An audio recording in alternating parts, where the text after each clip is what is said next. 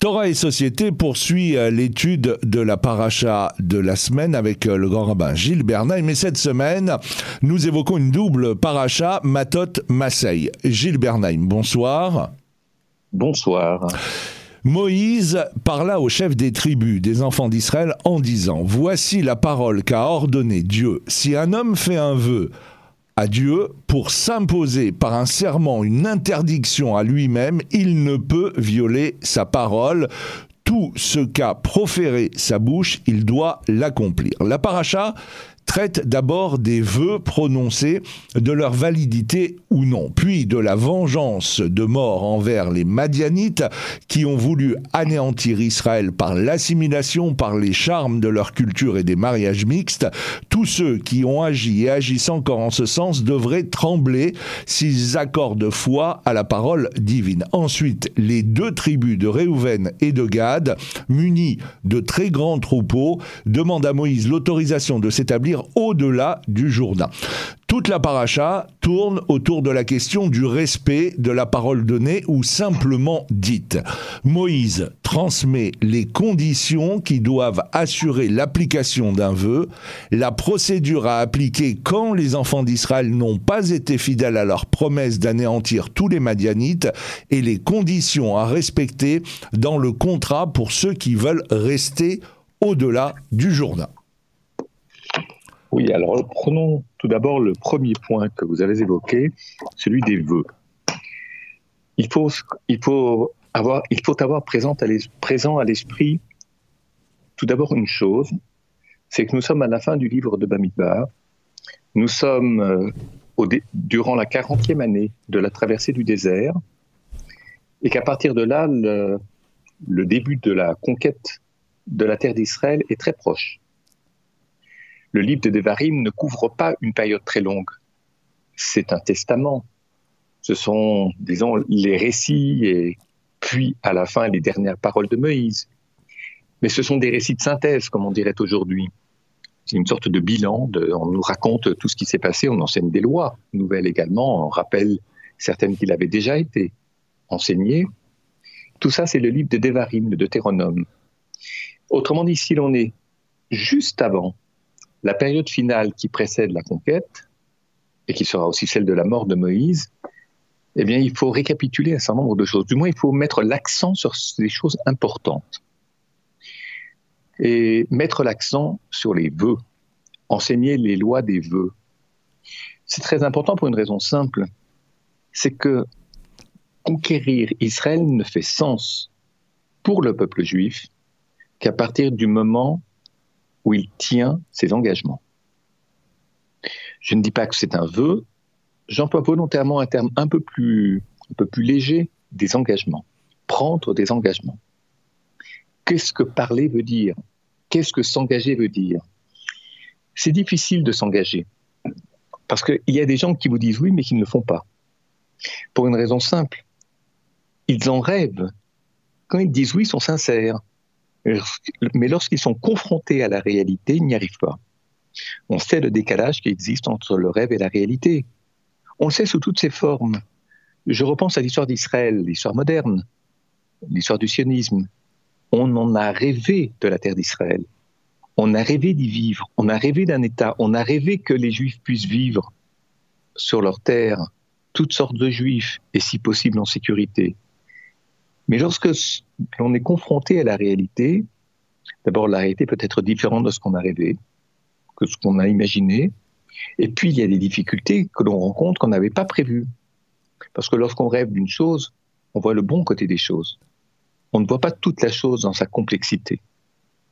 De fait, avant de commencer la conquête d'Israël, il est fondamental de passer en revue ses engagements, mais passer en revue des engagements ne peut nous faire faire l'économie de, de vœux qu'on a contractés, de décisions qu'on a prises, d'être absolument fidèle à une parole. Alors je dirais deux choses. La première, c'est que c'est très difficile, mais nous l'avons déjà évoqué. Et que parfois, on est complètement dérouté par la réalité et l'on en arrive à oublier les engagements qu'on a pris. Non pas parce qu'on ne veut les oublier, parce que c'est trop compliqué, et qu'on n'arrive plus à faire face, et que notre, on est pris par la réalité et l'on oublie ses engagements, on oublie ce que l'on devait faire de la chose, c'est-à-dire de la terre d'Israël. Et puis il y a une deuxième chose qu'il est bon de rappeler, les vœux. On en parle à un moment particulier de l'année, pas seulement dans la paracha, mais aussi à Yom Kippour. Lorsqu'on entre dans Yom Kippour, il est question de l'annulation des vœux. C'est la prière de Kol Ça ne veut pas dire qu'on annule les vœux que l'on va faire ou les vœux que l'on a, contractés. Ça veut dire que, pas vis-à-vis de l'autre, mais les vœux que l'on a faits vis-à-vis de soi-même ou vis-à-vis de Dieu. Lorsqu'on est croyant, il y a des gens qui pensent que parler et faire sont absolument possibles dans une parfaite adéquation. C'est-à-dire qu'on peut faire très exactement ce qu'on a dit et ce qu'on a pensé. Je ne le crois pas et la Torah ne le pense pas. On fait ce que l'on peut. On vise une excellence. On essaye d'être meilleur, d'être fidèle à, etc. Par contre, dire que l'on est parfait dans ses engagements et qu'on ne pouvait pas faire plus, on ne pouvait pas faire mieux, c'est comme s'imaginer que l'on peut être saint, comme si l'état de sainteté était un état établi. Je veux dire par là, lorsqu'on veut être saint, la kedusha, on fait autant que peut se faire et le mieux possible ce que Dieu nous a demandé. Mais on n'est pas Dieu, on n'est pas un ange, on n'incarne pas l'excellence, on la vise. Mais lorsqu'on incarne l'excellence, c'est qu'on s'est installé dans un état de supériorité, c'est-à-dire de, d'excellence, comme si l'on était parfait. Et ça, ça crée des, je dirais, ça crée la tentation de juger les autres, de les regarder de haut, de se croire arrivé. Autrement dit, ça crée, ça donne de la, ça, ça rend possible la prétention et souvent la complaisance à l'égard de soi-même. Et ça, de cela, il n'est pas question. Alors justement, Rachid précise concernant les vœux qu'il s'agit de vœux pour s'imposer des interdictions par surcroît à tout ce que demande déjà la Torah afin de s'interdire euh, ce qui nous est permis et non pas de s'autoriser ce qui est interdit. Et d'ailleurs, la Torah a prévu par ce verset, par cette paracha, les risques d'extrémisme individuel qui utilisent tout, même le meilleur qu'est la religion. Euh, Rachid passe ensuite à l'expression il ne peut violer euh, sa euh, parole. Celui qui parle et n'accomplit pas sa parole transforme la parole qui est sainte, qui est kadosh, en quelque chose qui est hors de la sainteté, étranger à la sainteté. Et Rachi revient très souvent sur cette relation et cette différence entre le terme saint et profane. Oui, en serrant le texte de Rachid de près, comme vous l'avez suggéré, euh, euh, j'introduirai un troisième terme dans l'entre-deux, c'est celui de sacré, la sacralisation. Sacraliser quelque chose, ce n'est pas le sanctifier. Sacraliser, c'est, je dirais, c'est être fasciné, parfois même tétanisé, mais fasciné par quelque chose ou par quelqu'un. Lorsqu'on est fasciné, on est dans un état figé. C'est-à-dire qu'on est parfois dépendant, on est sous l'influence de quelqu'un, sous l'emprise de quelqu'un. Je ne crois pas qu'on soit sous l'emprise de Dieu je pense beaucoup, oh, pense pas qu'on soit fasciné par le divin.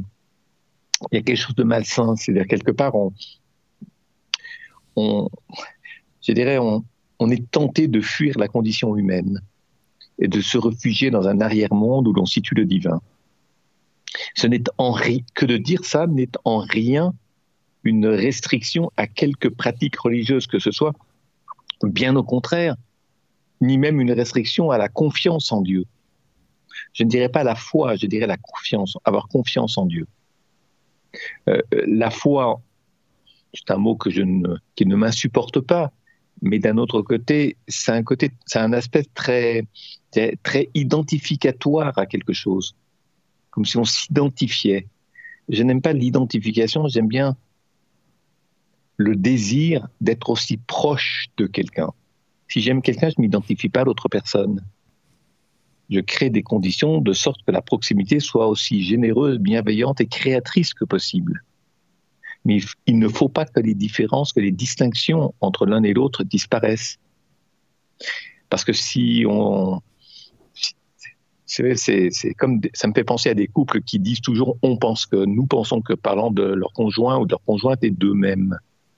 On a le droit d'avoir des positions différentes dans un couple. Je pas dit sur l'essentiel, mais on a le droit des avis, une perception des choses, etc. Et donc euh, c'est ce qui permet aussi de s'enrichir mutuellement. Si je n'ai aucun, si je n'ai, si j'ai en face de moi quelqu'un qui ne me contredit jamais, qui me dit bravo tout le temps, et qui me dit que je suis parfait, c'est le plus sûr moyen pour créer de la complaisance de moi-même avec moi-même et ensuite d'infantiliser l'autre. Donc, euh, j'aime bien l'idée d'une sanctification qui est quelque chose de différent d'une sacralisation. Le mot profane peut avoir deux sens. On parle souvent des matières profanes à l'école, les mathématiques, l'histoire ou la littérature par opposition à la Torah je dirais que ce sont des sciences qui aident à comprendre le monde, sciences humaines ou sciences exactes, qui aident à comprendre la vie, qui aident à comprendre le monde, à condition de ne pas les sacraliser et, de, et à partir de là de se distancier de la Torah. Par ailleurs, dans le profane, il y a à la fois des dangers et aussi beaucoup de potentialités, parce qu'en se posant des questions que l'on se pose ailleurs que dans la Torah, on recherche dans la Torah des réponses à ces questions. Donc, grâce à la culture générale, assez souvent, on est conduit à interroger notre tradition, nos textes, en posant des questions que beaucoup de gens ne se posent pas. Et la tradition, et c'est là qu'elle est riche, ou que nos maîtres sont des gens de valeur, dans la tradition, on trouve des réponses, je dirais, des réponses qui enrichissent notre rapport à la tradition. On découvre des choses qui font sens et qu'on n'avait pas même imaginé, mais qui sont riches de sens. Le Rav explique alors que toute la paracha parle de la complétude de l'âme, car la parole n'est que le versant extérieur de la neshama, de l'âme et de son discours intérieur. Les deux parachiotes suivantes traiteront, elles, d'autres dimensions. Et c'est pour cela que la parole distingue l'homme de toutes les autres créatures. Quand il est dit que Adam a été créé être vivant, Onklos, qui est l'un des disciples de Rachi, traduit cela par être parlant. Ainsi, la parole est reliée directement au Créateur, d'où son rapport avec la sainteté et son étrangeté par rapport au monde du profane. Oui, euh, je, ferai remarquer, remarquer à nos auditeurs que Adam en question parle vraiment, vraiment très peu il parle deux fois, mais en fait, ce qu'il dit à chaque fois, c'est le nom de la femme. Les moment de la création, il justifie le mot Isha par rapport à Ish, la femme par rapport à Ish, l'homme. Ce qui est déjà une manière de ramener, par le biais du nom qui ressemble au sien ou du sien qui ressemble à celui de la femme, de ramener l'autre à soi. Euh, si c'est moi qui nomme ma femme, ça veut dire qu'elle est dépendante de mon désir. Son nom dépend de mon désir, de l'idée que je me fais de ce que j'attends d'elle ou de ce que je souhaite qu'elle soit. Vous savez, lorsqu'un parent nomme un enfant, a priori, ça peut ne pas être le cas, mais a priori, le prénom est choisi en fonction d'une certaine idée ou d'une certaine, je dirais, de ce que ce prénom évoque, ou bien parce qu'il a été porté par des gens que l'on aime bien, ou qui sont des réussites, ou bien parce que la musique du prénom est jolie, dans son association avec le nom, ou bien euh, c'est un personnage, par exemple, de l'histoire biblique qui nous conforte dans l'idée de privilégier certaines valeurs. Il y a toutes sortes de bonnes raisons, c'est-à-dire qu'on inscrit l'enfant dans un projet par ce prénom. Mais si je nomme ma femme, si je lui donne un nom ou un prénom, euh, comme si elle n'en avait pas eu jusque-là, c'est une manière de l'inscrire dans l'idée que je me fais d'elle et du projet dans lequel je veux l'investir à mes côtés. Et c'est ce que Adam fait à la création de la femme. Je mets au, minimum un bémol sur cette manière de faire. Parce que nommer quelqu'un, c'est avoir un pouvoir sur lui. C'est ce que l'on peut comprendre dans le fait de l'inscrire dans un projet que l'on a souhaité, que l'on a désiré, ce qui est nécessairement, je ne dis pas que tout pouvoir est mauvais, mais c'est établir l'idée d'une relation qui repose sur le pouvoir, je ne dis pas l'emprise là, mais le pouvoir que l'on veut exercer sur quelqu'un dans l'idée que l'on se fait de ce que l'autre va faire à nos côtés. La deuxième fois que Adam intervient, il n'y en aura pas d'autre. C'est pour la nommer Chava, parce qu'elle est la mère de tous les vivants. J'allais dire, je suis désolé, mais il y a des commentaires qui insistent et qui disent, lorsqu'il dit que Chava, Ève, est la mère de tous les vivants, il y a quelque chose qui ne va pas. Très souvent, les gens interprètent cela, la mère de tous les vivants, c'est extraordinaire, elle est la première femme de la création et toute l'humanité dépend d'elle, donc elle joue un rôle prestigieux en quelque sorte, d'une puissance inégalée, puisque sans elle, il n'y aurait, pas eu de, lignée, il n'y aurait pas eu d'histoire, et grâce à elle, il y a une histoire, l'histoire des vivants, l'histoire des humains, toute la, toute la généalogie de l'histoire humaine. Oui, peut-être, mais ça, ça ôte une dimension, celle du rapport du, au couple. Avant d'être la mère des vivants, elle est l'épouse de Adam. Or, ce problème-là, la, relation entre Adam et Chava, Adam et Ève, l'objet n'est pas d'étudier le texte de la Genèse, Bereshit à l'instant présent, mais c'est une relation qui n'est pas construite et qui va souffrir, d'ailleurs on le verra dans l'histoire du serpent et de l'arbre de la connaissance, il va souffrir de, je de carence, de dévoiement. On connaît l'histoire des trois premiers chapitres de la Bible. Tout ça pour dire que ramener par le nom qu'il lui accorde la femme au statut de mère de tous les vivants, avant d'être mère, on n'est pas épouse au sens de dépendante d'eux, on est la conjointe, la femme, l'homme au hmm. niveau de, de, l'identité sexuelle, au niveau de la parole, au niveau de la relation. Et cette relation, elle est insuffisamment construite pour que l'on puisse dire d'emblée, elle est la mère de tous les vivants. Ce qui veut dire aussi que c'est que le fait d'avoir mangé de la connaissance a des conséquences sur la suite.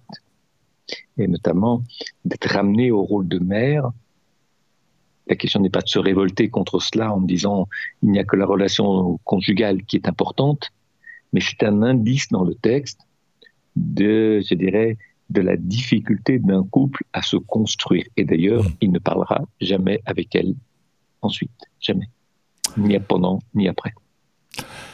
Passons à présent à la paracha Masei. Euh, il faut bien évidemment avoir lu euh, la paracha Matot dont on vient de parler pour comprendre euh, Masei. On y trouvera le sens de tout le travail qui a été accompli pour améliorer les qualités morales et spirituelles des enfants d'Israël. Ici, c'est le complément sur le plan des démarches concrètes. La paracha décrit les étapes géographiques des enfants d'Israël depuis l'Égypte, puis elle prescrit de conquérir la terre promise. Elle définit les frontières de la terre d'Israël, répartit les fonctions des chefs, situe les villes des Lévis et les villes de refuge, définit les règles qui s'exercent sur le meurtrier involontaire et prescrit la transmission des biens à l'intérieur de chaque tribu. Oui, lorsque vous mentionnez la conquête euh, de la terre d'Israël, il on se doit de faire référence à quelque chose qui avait déjà été annoncé dans la Torah, parce que ces deux tribus s'étaient déjà manifestées de la sorte. Euh, il y a deux tribus qui ne voudront pas s'installer en terre d'Israël, c'est-à-dire à, l'ouest du Jourdain, mais qui souhaitent s'installer à l'est. Il y a au nord de la mer Morte, et plus haut, plus au nord, des terres très propices au pâturage, à l'élevage des animaux, au travail de la terre. Ils veulent s'installer là-bas, parce qu'il y a de la richesse possible.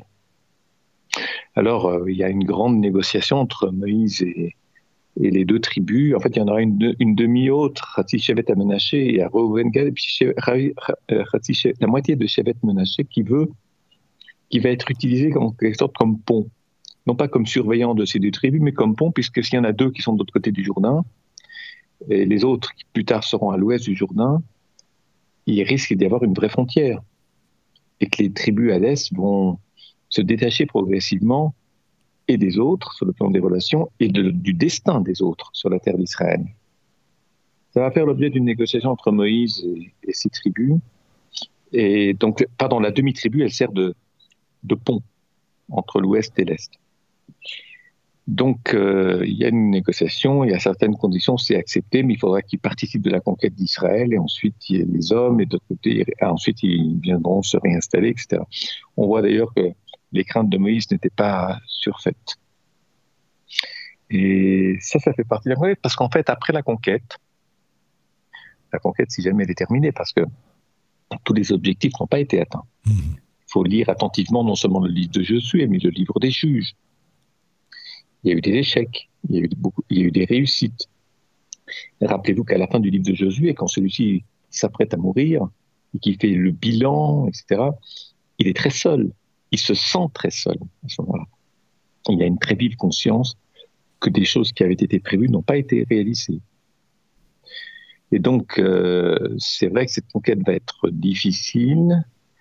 Euh, elle ne relève en rien d'une armée euh, je dirais, armé certes, mais conduit par la protection divine, enivré dans la toute-puissance, coupant les têtes de, des Cananéens. Ça, c'est un fantasme de l'abbé Pierre, pardonnez-moi l'expression, et de tant d'autres qui utilisent la conquête de la terre d'Israël pour dire que c'est Israël qui a initié par sa forme de monothéisme le massacre de populations où il était question de prendre leurs terres, de les remplacer comme habitants et de les passer au fil de l'épée. Hmm. On connaît ces mythes et ces fantasmes-là. Je ne parle pas maintenant de l'abbé Pierre, je parle de tas de gens qui parlent aujourd'hui de la conquête, de, la conquête de l'État d'Israël et des guerres comme la guerre de 67 en termes de un peuple euh, un peu comme, euh, comme les catholiques euh, en Amérique centrale hmm. ou en Amérique du Sud, qui imposaient le catholicisme et qui passaient au fil de l'épée les autres. C'est pas ça. Il faut étudier le livre. Il y a beaucoup de choses qui sont déjà enseignées sur la fin du livre de Bamidbar. Quand je dis étudier le livre, étudier la Torah, c'est-à-dire qu'il y a plein de conditions qui ont été posées. Par ailleurs, les Cananéens ne sont pas nécessairement passés au fil de l'épée. S'ils respectent les sept lois de Noachid, ils, ils auront des territoires, etc. Tout ça, on le sait. Ensuite, euh, on ne touche pas au butin, on ne touche pas aux femmes. Il y a des tas de choses qui sont enseignées de manière à, réguler la violence. Et quand ces règles sont transgressées, l'histoire s'arrête. Il y a un homme qui a pris du butin après Jéricho, ils ont conquis la ville de Haï. Un homme qui a pris du butin, alors qu'il était strictement interdit d'y toucher. les Hébreux ont perdu la guerre, enfin plutôt, n'ont pas pu la remporter. Ils ont dû s'en aller et ensuite ils ont dû refaire, reprendre un engagement comme quoi ils n'y toucheraient pas et la deuxième fois sera la bonne on voit combien les règles sont strictes. Et Dieu ne laisse rien passer, pardonnez-moi l'expression. Hmm. On ne plaisante pas là-dessus. Encore un mot euh, concernant la paracha Masei. Euh, euh, Rabbi Yaakov Abu Hatzera étudie cette paracha au travers de la Géoula. Il dit cette étude s'adresse à ceux qui connaissent quel labeur sérieux est une véritable étude de la Torah et n'attendent pas de magiciens qui se succèdent et disparaissent l'annonce magique de l'arrivée de la Géoula, c'est-à-dire de la délivrance.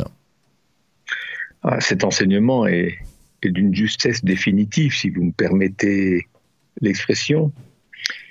Lorsque la raison pour laquelle, une des raisons, mais c'est celle qui est souvent rappelée, Moïse n'est pas entré sur la terre d'Israël parce qu'il a frappé le rocher dans le livre des Nombres. Et il n'a pas parlé au rocher, il a frappé. Parce qu'en fait, la première fois, après la sortie d'Égypte, après la traversée de la mer Rouge, il y avait eu le même épisode que dans le livre des Nombres. Et à ce moment-là, parce que les peuples avaient soif, et ils rechignaient, voire ils gémissaient, il avait frappé, mais il y avait eu de la parole.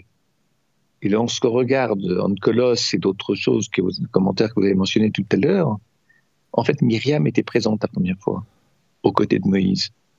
La deuxième fois, elle vient de mourir il y a au moins un indice pour suggérer ici que la présence du Myriam a manqué la deuxième fois,